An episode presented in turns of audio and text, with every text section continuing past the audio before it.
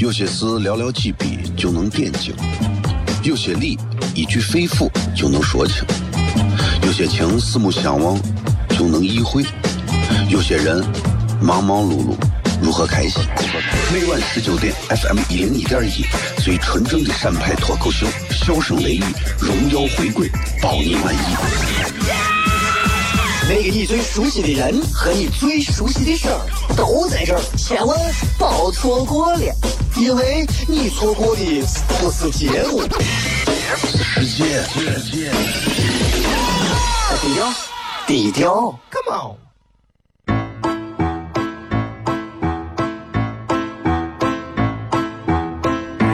作为一个女人，做辈子最大的追求不就是自己幸福、有人疼吗？虽然我还不到三十岁，但是我也心脏因为的男人呀。每天晚上十九点，FM 一人一点一，下心言语，你得听听，哈哈哈哈，吓死你呀！我猜的。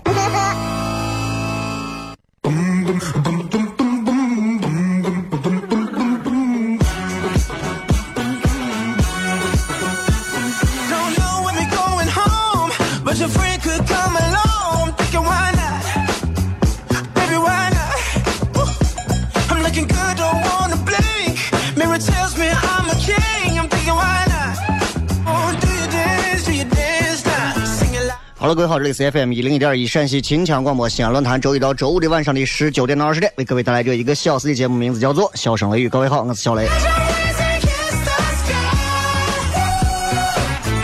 直播贴的互动话题啊，今天互动话题就说的是，你觉得你的人生当中，什么是会让你感觉到，呃，非常痛快的啊？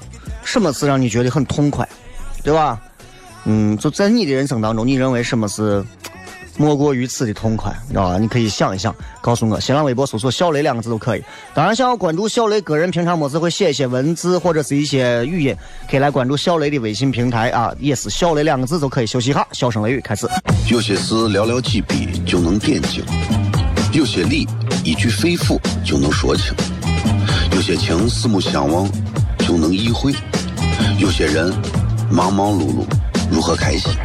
每晚十九点，FM 一零一点一，最纯正的陕派脱口秀，笑声雷雨，荣耀回归，包你满意。那个你最熟悉的人和你最熟悉的事儿都在这儿，千万别错过了，因为你错过的不是节目，世界，世界，低调，低调，Come on。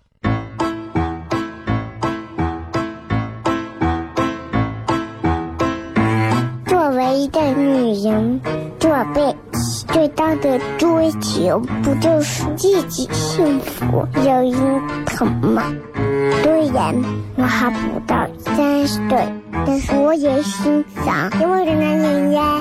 每天晚上十九点，FM 一人一点一，下心言语，你得听一听，哈哈哈哈，吓死你呀！我猜的。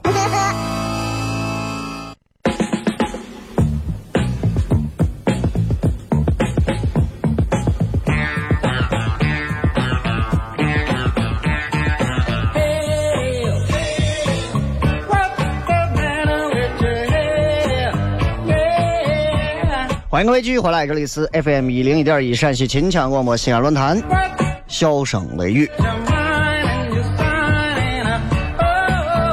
这两天因为这个嗓子有些不舒服啊，加上前段时间因为特比较忙，所以 就是嗓子一直有点肿红肿啊，然后说话就不敢太大声啊。恰巧呢，这个呃电视台那边也是比较心疼我啊，让我连着录了两场节目。啊，然后呢，也感谢在他们的关怀下，我现在更严重了啊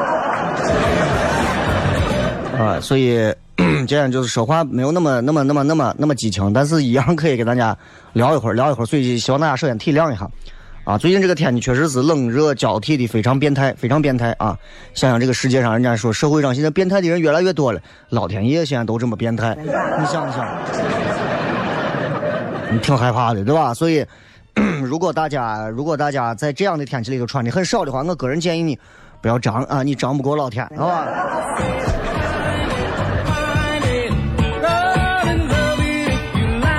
对吧？这个 闲聊一会儿，闲聊一会儿，不好意思啊。呃，这个很多朋友不是老问嘛啊，微信上、啊、朋友圈老看你微博里头啊，老是晚上发这些吃的好吃的呀，你这些好吃的东西呀，你整天吃这么多硬的东西啊，泡馍啊、葫芦头啊、饺子啊，都是那大碗的。看你照片身材还能那么好，你平时生活里头咋保持的嘛？你成天晚上还吃那么多，很简单嘛，P 的。照片 P 一下就瘦了。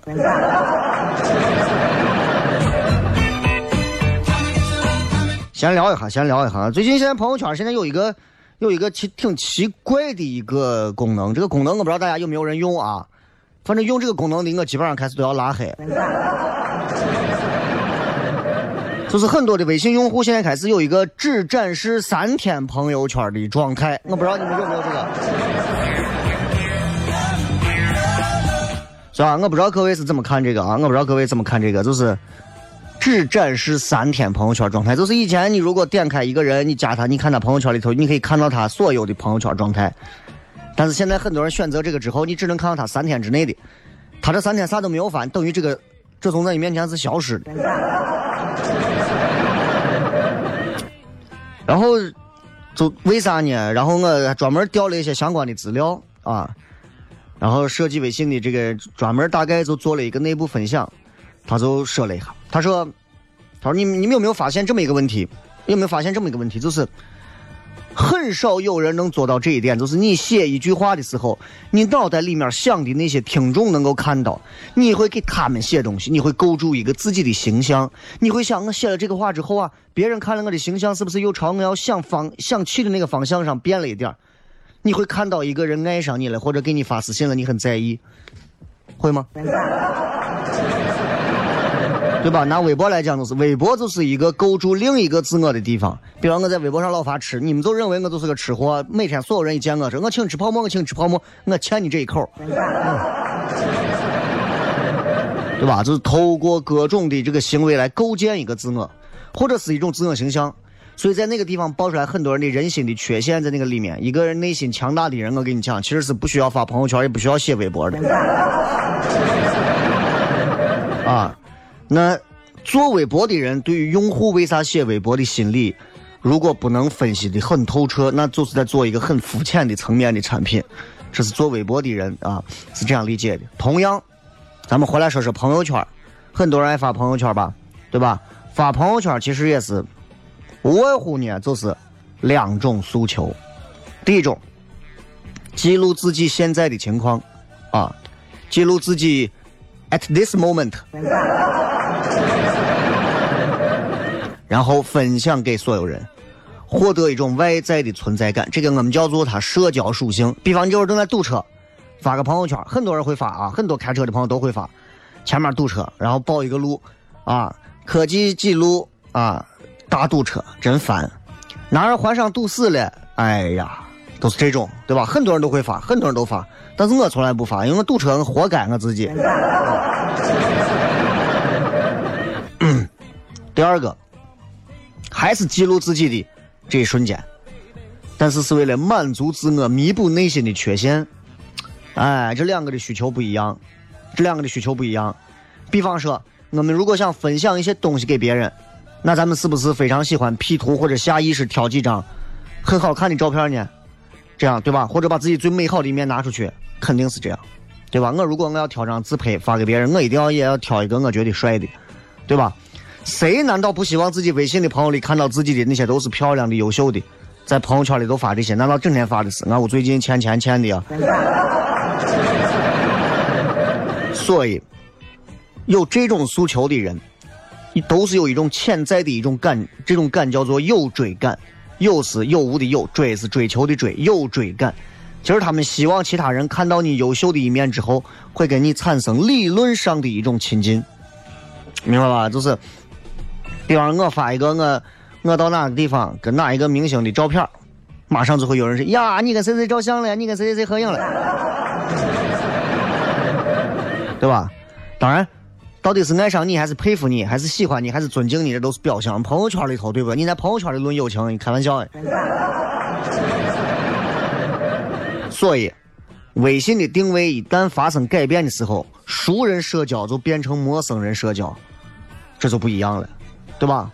第一种人，第一种人，对熟人跟陌生人都不在乎，他随便暴露自己朋友圈发啥都无所谓，这是第一种人。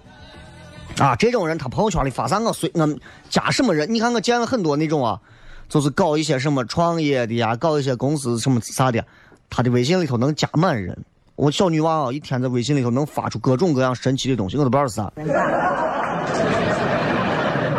发了一堆各式各样的东西，我都不知道是啥，但是人家根本不在乎你这个人加了之后跟我说不说话，我就是要每天暴露我的朋友圈，它存在的意义就是啥？社交属性。所以，他根本不会对展示三天朋友圈这个功能有任何的需求。但是第二种人，比方说像我，或者像各位当中的某些一样，我们根本没有任何为了满足自我需求点，所以我们这些人，我们会去屏蔽陌生人，我们会屏蔽陌生人，我们还会分组。我们会把这一类的需求引发的朋友圈给一些熟悉的朋友看，啊，等等等等。所以，我们对这个功能的需求很强大。更重要的是，像第二类人的朋友圈的需求在改变。为了弥补我们内心缺陷的心态改变的很快。前一天，你比方很多朋友的那种情绪化的朋友圈，前一天感慨：“哎呀。”今天星光灿烂，啊，睡觉前我思绪万千，等等等等。第二天早上一起来，觉得昨天我发的发的是个怂嘛，发的是啥？上来吧，上来吧。所以，就有了三天之内你能看，三天之后看不到。你看到没有？所以微信产品的这个研发团队和他的这个产品经理这些人啊，真的挖掘用户的阴暗面啊，对吧？以前，别人的朋友圈是对所有人可见，对吧？我有个习惯，我加个新的陌生人，我一定会把所有人的、所有的这个朋友圈全部翻一遍。看完之后，我对这个人有一个认知，对吧？但是我们肯定也不希望别人那么容易就看到我们，对吧？这种感觉特别不好，所以三天可见的需求其实挺大的。稍微进段广告，继续回来，笑声雷雨。有些事寥寥几笔就能点睛。有些理一句肺腑就能说清，有些情四目相望就能意会，有些人忙忙碌碌如何开心？每晚十九点，FM 一零一点一，最纯正的陕派脱口秀，笑声雷雨，荣耀回归，保你满意。那个你最熟悉的人和你最熟悉的事儿都在这儿，千万别错过了。因为你错过的不是节目，世界。低调，低调，Come on。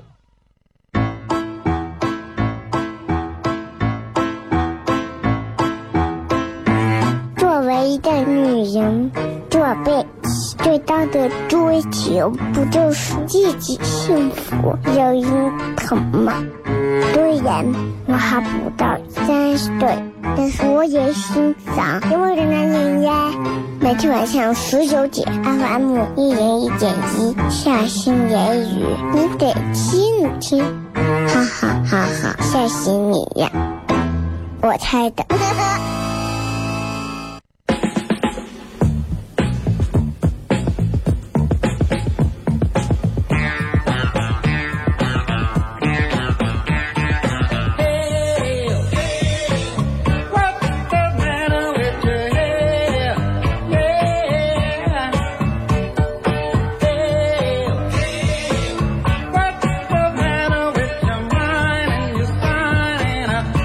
欢迎各位继续回来，笑声雷雨，各位好，我是小雷。这个节目啊，每天都用一个比较洋气的西安话跟各位聊聊天啊。但是你们一定要理解，就是很多朋友，包括呃了解、认识和听过节目的朋友，都在都很多说小雷，我也想来讲脱口秀。然后很多人来了现场之后，讲脱口秀都跟我学，都要说西安话。没有那个必要。啊，不是每个人都讲西安话都会让人觉得还比较舒服，或者不是每个人讲西安话都那么洋气啊，甚至说你不适合讲西安话。换换句话说，西安话讲出来的段子不是都那么好听的。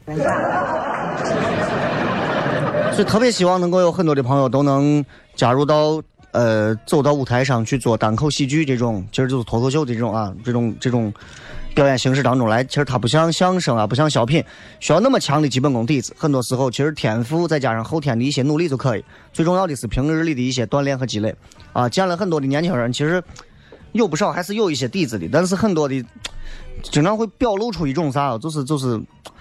就是那种还没有还没有表现出一点自己的成绩或者是自己的能力的时候，就先把自己啊已经弄成一个明星玩的那种感觉。所以有时候想给很多年轻娃说一声，就是有时候踏实一点啊，踏实一点。就是既然你喜欢做某一个事情，不管是学音乐、学画画、学美术、学武术、学任何东西，对吧？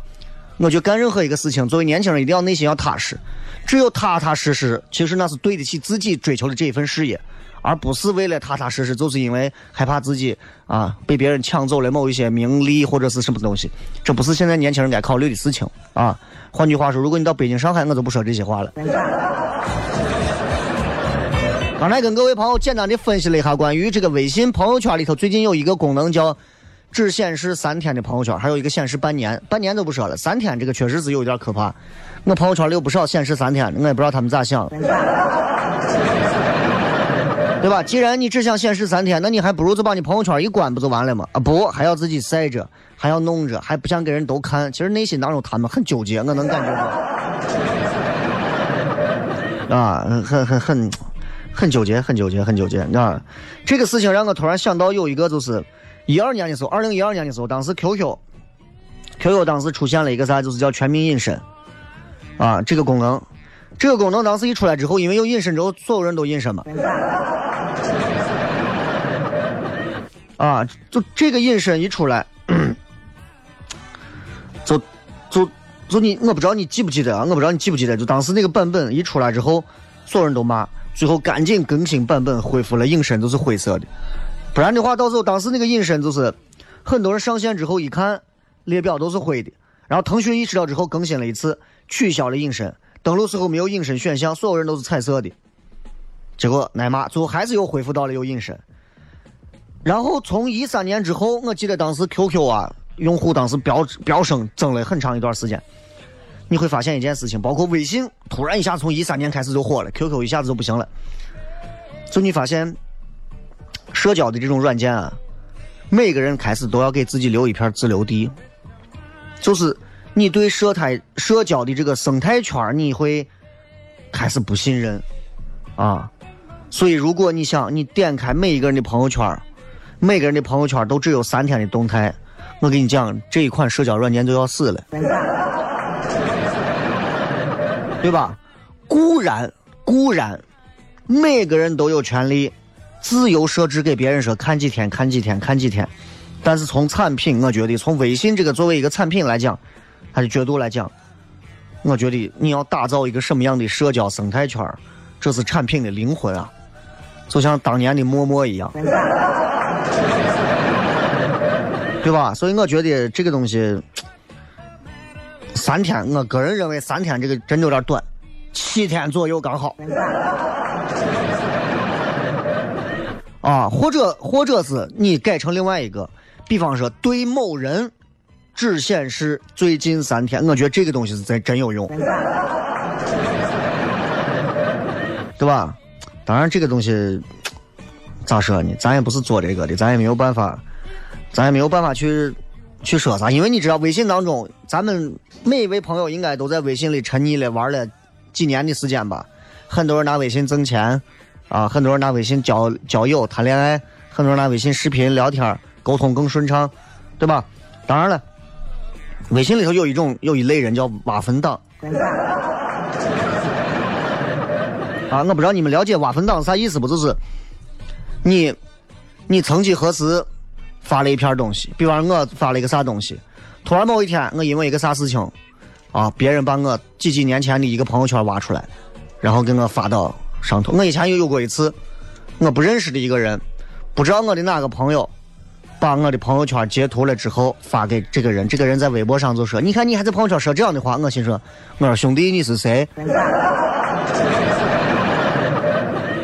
对吧？我也不认识你啊，我不认识你，我为啥要跟你，就是让你在这把我的朋友圈看半天？所以其实你看我的微信里头加的人还是很少，到现在为止，包括去上海、北京转了一圈回来，我也没有加多少几个人，啊，呃，加了几个演员，啊，加了几个崔永元。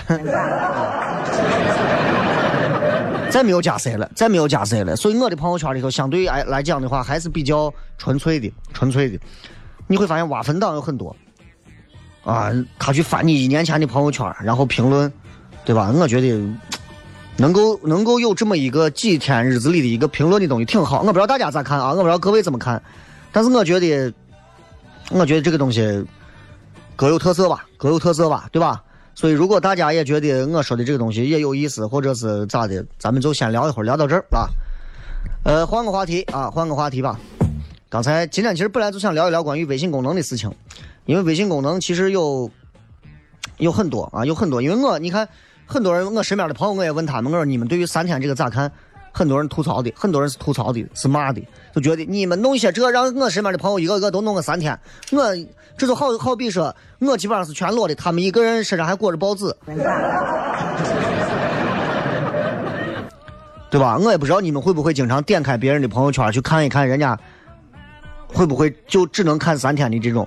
对我来讲，说心里话，我不会专门点开谁的头像去看任何人的朋友圈，看他以前发啥。因为第一个朋友圈是有时效的，啊，别人昨天可能哭的跟怂一样，今天可能都笑的跟狗一样。我也不能看他三天前发了个啥状态，然后就去安慰他怎么怎么样。所以我觉得关注朋友的话，每天多刷几次朋友圈就可以了。你没有必要专门点开他的头像去看他之前干过啥，啊，我觉得没啥意思。第二个是对新加的朋友。确实可以通过他以前的动态，你去了解这个人以前是个什么样的人。但我觉得先入为主，人都在变化。现在很多人都是哎，小雷加个微信吧，加个微信吧。我是一个很不太愿意加微信的，因为自从现在加了很多陌生人之后，我现在的微信里头已经没有办法去发很多我自己内心的话了啊，所以现在我都又重新回到微博上发了。所以我更愿意，我更希望那些在微信上动不动要加微信的朋友，你们真的有那个机会到我的面前来，跟我成为一个朋友，跟我聊聊天而不是在微信里头啊如何如何如何如何，对吧？我觉得带着一个更开放的心态，大家坐到一起聊一聊彼此的想法、三观，是不是更好？不要在微信里头，你看我的朋友圈，我看你朋友圈，你觉得我是个愤青，我觉得你是个瓜怂，对吧？第三个就是你想，我觉得。同样，别人在变，我们也变，啊！以前自己发的朋友圈，我有时候看了，我觉得挺傻的，所以我把我之前的很多朋友圈我都重新删了。啊，虽然这个行为更傻，对吧？虽然这个行为更傻，但是，但是我自己朋友圈我愿意删，对不对？这个每个人都会打开自己曾经的朋友圈，一四年的、一五年的、一六年的，看一看曾经的自己发的一些话。觉得也这都是成长经历，挺有意思的啊，这也很幼稚啊，但很多人也不愿意删，就像加了新朋友吧，对吧？很多以前的分组对他无效，那也不能每加一个人朋友圈你就把不合适的内容都删一次了。但我有几个原则：第一啊，我没有加过领导，相关的领导相关各方面我都没有加过，我觉得也没有这个必要啊，因为领导也不认识我，我也不认识领导们，所以加了微信干啥嘛？加了之后其实都很可可悲。第二个，我确实是，确实觉得是现在加入一个单位的，不管是一个频率还是一个频道，加入一个频道或者频率的，加入一个公司的一个群之后，我最无法接受的就是同时又弄出来二十多个不同的群。各位，你们想一想，当你加入一个团队、加入一个单位、加入一个公司之后，明明就是一个群里头说话就可以了嘛，不行，还有各种各样的群。这个产品有一个群，那个活动有一个群。啊，这个研发有一个群，那个企划有一个群，这个策划案有一个群，这个客户私聊又单独拉个群。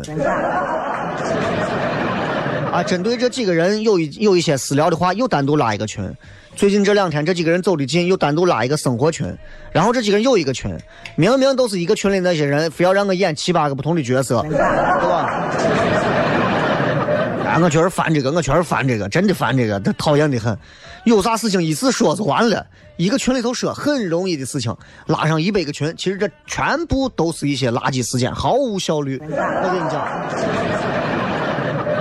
微信这个东西你也知道，就跟交朋友一样。对吧？我在变，你也在变，大家都在变。你像你以前自己发朋友圈，现在觉得傻，对不对？那你说这东西，当然我觉得微信有些功能还是挺实用的，但有些功能确实是把人弄得现在一天都要崩溃了。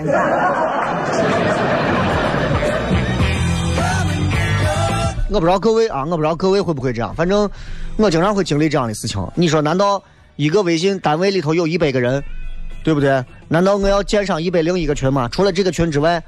每一个群啊，再建上九另外九十九个群，每个群都除掉这个原来单位里头的某一个人。你比方说论坛建一个群，对吧？论坛的一个群有，比如说有一百个人，然后论坛又建了一个群，这个群是无效雷群。哎，专门这个里头在里头是不能说给我说一些不能让我听见的话，然后再建一个群，比如说是。呃，这个这个无王军群，是吧？不能让王军听见。再建一个无师妹群，哎，就这样。那这种就真的是有点，我觉得有点啊，脱裤子放我啥了，对吧？啊，忘记说了，好像这两天马上马上这个学生娃们就要高考了，祝贺他们，祝福他们啊！希望他们都能发挥自己的呃正常水平就可以了。去年我也是这个话，今年还是这个话，啊，简单说两句，就是希望大家，呃，正常发挥，啊，不要指望着哪个人能超常发挥，你们平时的发挥水准能达到正常发挥水准的百分之八十，很了不得了。超常发挥的那种平时应该都是学霸，啊，呃，学渣们也不要指着说超常发挥了，赶紧考虑一下是去复读还是考虑别的。总而言之，未来的路很多条，啊，高考只是其中一条而已。今朝广告回来之后再评。愁啥？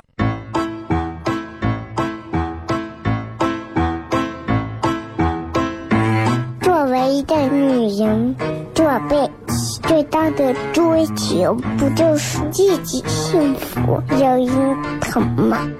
虽然我还不到三十岁，但是我也心脏因为的男人呀。每天晚上十九点，FM 一人一点一，下心言语，你得听听，哈哈哈哈，吓死你呀！我猜的。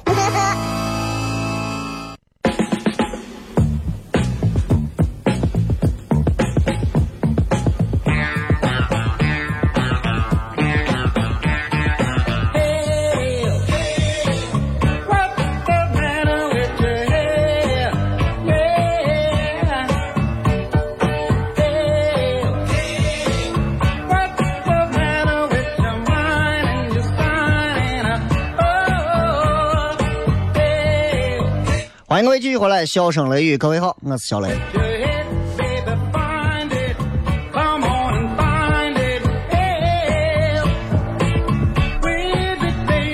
来，等一下，叫我来看一看各位的在微博上的一些留言啊，还有微信平台里面的。呃，你觉得你的人生最痛快的事莫过于什么？我闭着眼睛都能想到，很多人肯定会说吃面啊啥。葫芦娃说：“朋友圈的这个新功能对我没有任何影响，因为我从来不发一条朋友圈，挺好的，挺好的啊！一江春水向东流，没有这个事最好。”呃，护肤说：“高考并不是你人生唯一的出路，在我十八岁那一年，警察对我说，坦白是你唯一的出路。”啊，这个作为一个段子不错啊。Eleven 说失而复得，失而复得会让人感觉到很痛快。对对对对对对对，这个还不能说是痛快，这个是让人感觉到一种，真的是一种爽，失而复得的那种快乐，真的是让人觉得，哎呀，上天的恩惠啊，对吧？有些东西你丢了丢了很久，你心疼的不行，你已经做好了放弃和失去它的准备，结果突然它来了，这都厉害了，对吧？比方说你跟你的女朋友啊，结果成为前女友了。对吧？你明明很爱他，结果人家现在也不招视你。突然某一天你发现人家结果一进屋，你人家躺你屋床上，厉害了吧？对吧？结果你朋友说啊，这我们今天刚结婚，你新娘今天喝多喝多了。总而言之，失而复得确实是一种很很，还不能说是痛快，是一种快感啊。呃，西瓜土豆说：“龙生龙，凤生凤。老说儿子会打洞，天生我材必有用，有用有用真有用，啥玩意儿这是？你这个文化课可以啊。啊啊，忘了我们要换互动音乐了。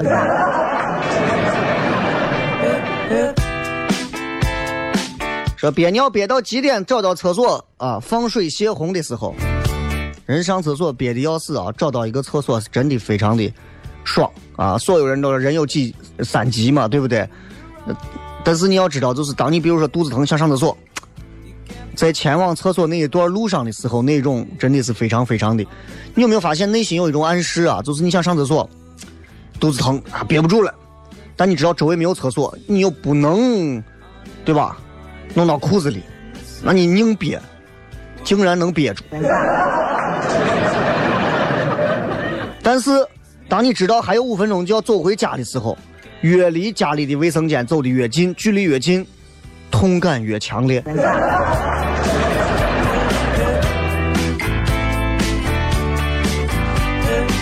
舍本逐末说，呃，痛快就是可能就是成为一个特性个体存在者。特性个体存在者啥意思？比方说你是世界上为数不多的某一种致命病毒的携带者，特性个体存在者嘛？你这个话说的太诡异了啊！这个什么 X I F C 说做自己喜欢做的事，唉，做自己喜欢的事情有几个真痛痛快的？这一看就很年轻，一看就还没有走入社会啊。呃，这个是放假就会让他感到痛快。哎呀，各位，你们现在放假会痛快吗？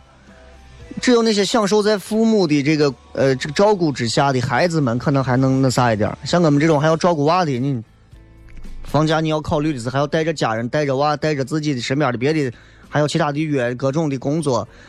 哎呀，上班吧。对吧？放假根本不会让人感到痛快啊！对于那些每一个伺候月子的丈夫来讲，上班才是痛快。吃饭、睡觉、上厕所那也不会痛快啊！甘地说：“可以不用看别人的眼色，不用看别人的眼色就能感到痛快吗？未必吧。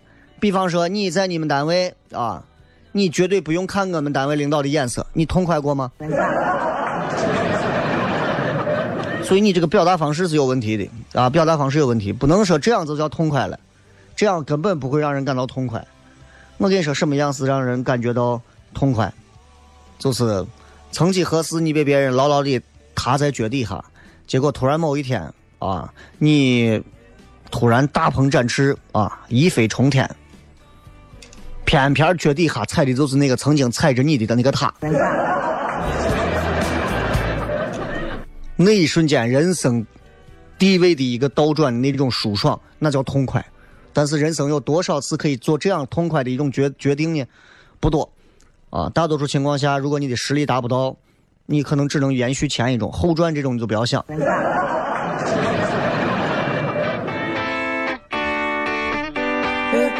文先生说啊，呃，此刻。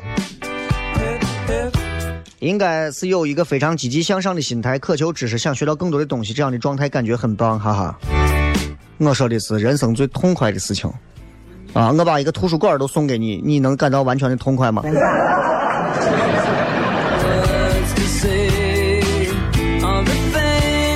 过 Mary，蹦极有一种灵魂出窍的感觉。你根本不懂啥叫灵魂出窍，因为没有人真正懂啥叫灵魂出窍，可能只有不在的人才知道。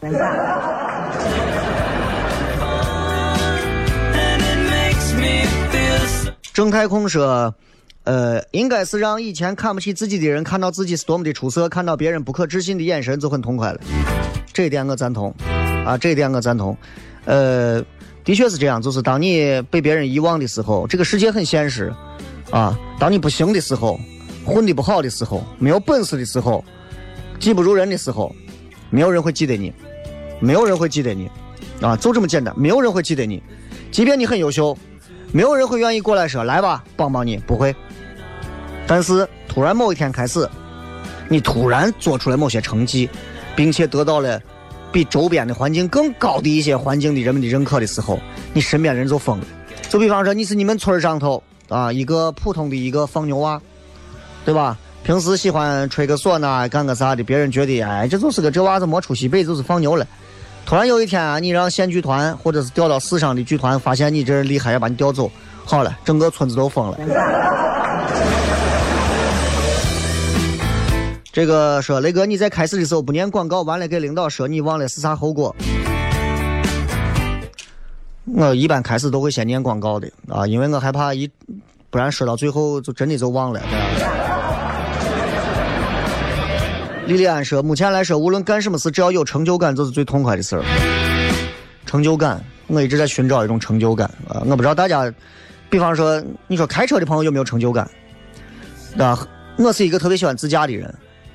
前段时间去北京，我们一直坐的是七座的那个 MPV 啊，我坐到第二排，坐第二排感觉特别爽，我特别想坐到第二排，就七座的那种别克呀啥，坐第二排阿尔法那种。但是我我突然意识到，我坐第二排我就失去了开车的快感。”我突然意识到，原来开车才是我有成就感的东西。所以，即便我换个七座，换个跑车，换任何车，我就是个开车的命。但是我觉得很痛快。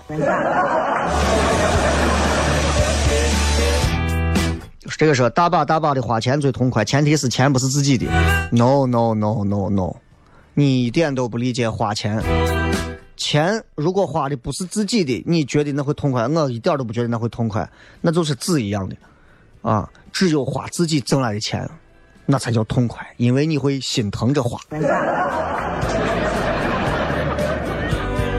自己流血流汗啊，白手起家挣来的那笔钱，然后你拿那笔钱过来买了任何的一样东西，你都会感觉到爽。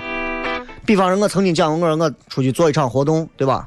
拿一后沓子钱回来，放到包里，我就拿兜里的零钱二十块钱，啊，油泼棍棍面加炸酱。要上两个煎煎蛋，来上一瓶汽水啊，拨上两个独头蒜，老板让给咱一切个片儿，配上个黄瓜，啊，心情好了，老板给他撇上一勺子姜水，啊，人生在世，不过就是这样嘛，对，就很痛快。体育迷说：“遇到瓜怂后编成段子吐个槽，瞬间觉得自己还挺有才。雷哥，脱口秀培训班啥时候开课？自己录段子发你邮箱可以不？呃，我们定期会有面试啊。培训，我现在我不会专门说针对所有人培训，还是要针对那些有一些我觉得是值得培训一点的再说。因为现在目前为止，嗯，没有看到很多特别特别有这方面能力的啊，还在寻找啊。”想来的话可以面试，也可以来发这个信息，发到糖蒜铺子的这个幺六三的这个信箱里头。这个说去年元旦勒紧裤腰带攒了一个月工资，花了六千多买了个手机，瞬间破产，跌了一个月燃面才缓解拮据啊！回想一下是不是太奢侈了？如果你整天用手机，一点都不。好了。非常感谢各位收听今天的节目。那么最后时间送各位一首好听的歌曲，结束我们今天的节目。呃，笑声雷雨，希望每天的朋友都能开心。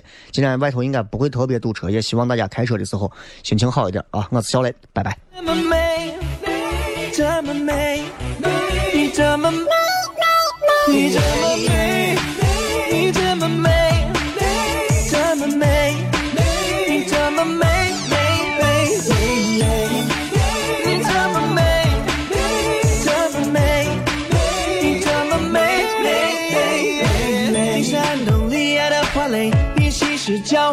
水，你是天使般的安慰，你是我宠爱的不世间的伤悲，全都被你摧毁。